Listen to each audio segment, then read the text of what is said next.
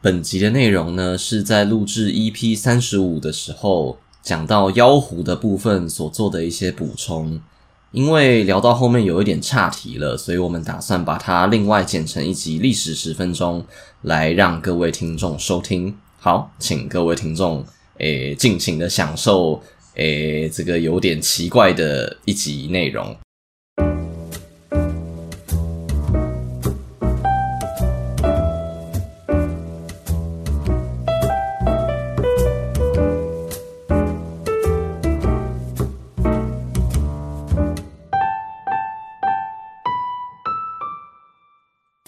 每次聊到这个什么性相关的都聊很久，我们再来继续进入最后一类哦，第不五过类我觉得没有有关系，我觉得就既然都聊聊到妖狐了，我觉得我们可以补充一下，就是关于妖狐的一些呃比较特殊的记载。啊，你说再讲一些妖狐的东西对对对对对， ，OK，就是说，呃，其实就像我们刚才讲到的嘛，就妖狐这个东西呢，它呃就是很常被放在这种甚至是医学呃医学论呃医学著书里面，啊，就对是会记载到这个东西。那当然，它也是很常出现在笔记小说里面。啊，那那个时候呢，其实呃大家他们对于妖狐到底是怎么去理解的？啊，那这边就可以跟大家补充一下，就是说在呃中国的这个笔记小说的世界里面呢，妖狐它其实就是一种进呃借由性行为啊来从呃活人身上采取精力的一种生物。啊，就是是补魔力的感对觉，对，对，那其实很酷的一点是说，大家可能想到妖狐就是。呃，像我们刚才也是直觉的想到说，男人上京赶考，然后遇到化身女性的妖狐嘛，对不对？对。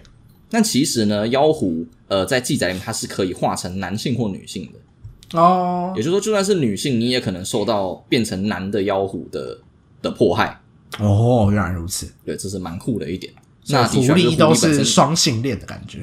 哦，有可能对还是说它其实是变成女的，然后去侵犯女的？好，哦我不知道了。啊，好，那这边就可以提到有一个就是还蛮有趣的记载，就是是呃，也是明朝明朝时期有一个文人叫做谢兆志，啊他就有提到说，呃，他在他的那个笔记小说里面有讲到，就是在齐晋燕赵的废墟里面呢，啊，有很多的妖狐。哦，然后他甚至说到，就是在现在的这个京城里面的住宅里面，是呃，房间里面有妖狐的，大概十个里面有六到七个，哦，百分之六十到七十的房子里面其实都有妖狐的存在。哇，也太多了吧， 对，不过他就说哦，但这些妖狐平常也不会就是作恶为乱之类的。啊哈，那他甚至有提到另外一个也蛮有趣的论述是说，江北呃比较多妖狐，那江南则是有比较多的山魈。那什么是三修哎、对，什么是山魈？对，嗯这个时候听众可能就会有这个疑问。那我觉得，与其就是因为我们现在口头叙述山魈有点困难，但我觉得大家可以去看一部电影叫做《狮子王》。哎，为什么？对，因为《狮子王》的它开头是不是就有一幕就是那个辛巴被一只奇怪的动物举起来？那哦我们都说那个东西是狒狒，对不对？对啊，对啊，对啊，好，那个东西其实就是山魈。哦，所以啊，应该就是中国古代对于狒狒的称呼叫做三修，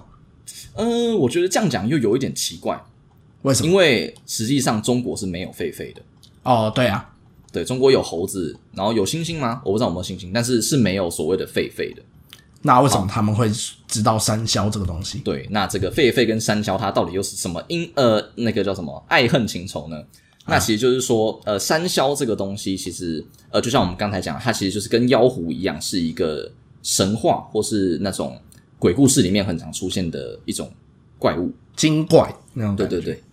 那在中国，就是他们很常会谣传说有这样子的一个，你说像猴子又像人的怪物，啊但其实中国本身应该是没有这个生物的，啊或者说没有一个呃实际能够对应到的真实的生物。啊哈那到后来就是可能呃，他们跟西方世界的资讯比较流通之后，他们就认识到说哦，有一个像猴子的生物叫做狒狒。啊哈那其中有一种特殊的狒狒，它就是属于这个脸上有一些蓝色条纹，然后啊鼻对子是红色的这种东西。啊那哈他们可能就觉得说，哦，这个东西长得很妖媚耶，那我们就把它叫山魈吧。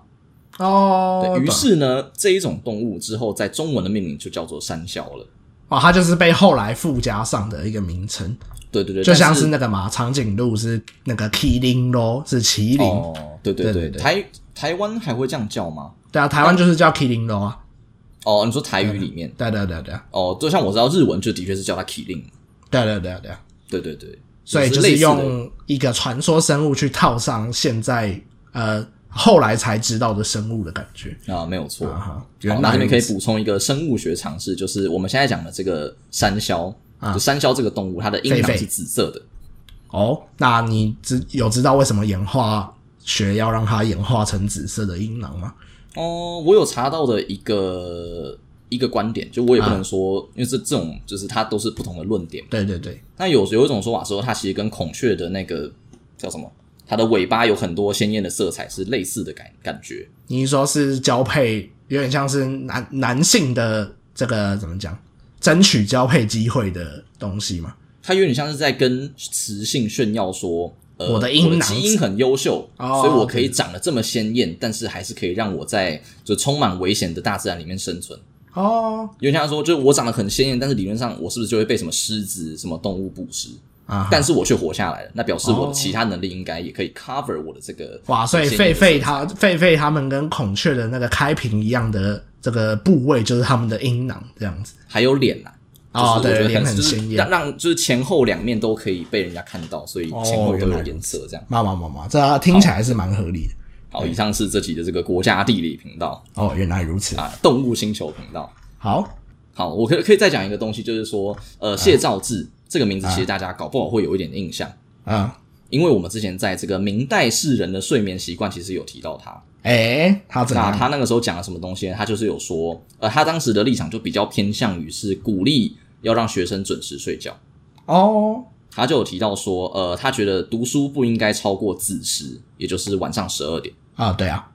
那我觉得就是假设把谢兆志的这呃关于妖狐的观点，以及关于学生睡觉的观点结合起来呢，那他意思就是说，呃，因为京城的房间里面都会有妖狐，所以呢，你们如果早一点去睡觉的话呢，诶，可能你晚上就会梦到一些很有趣的东西哦。哦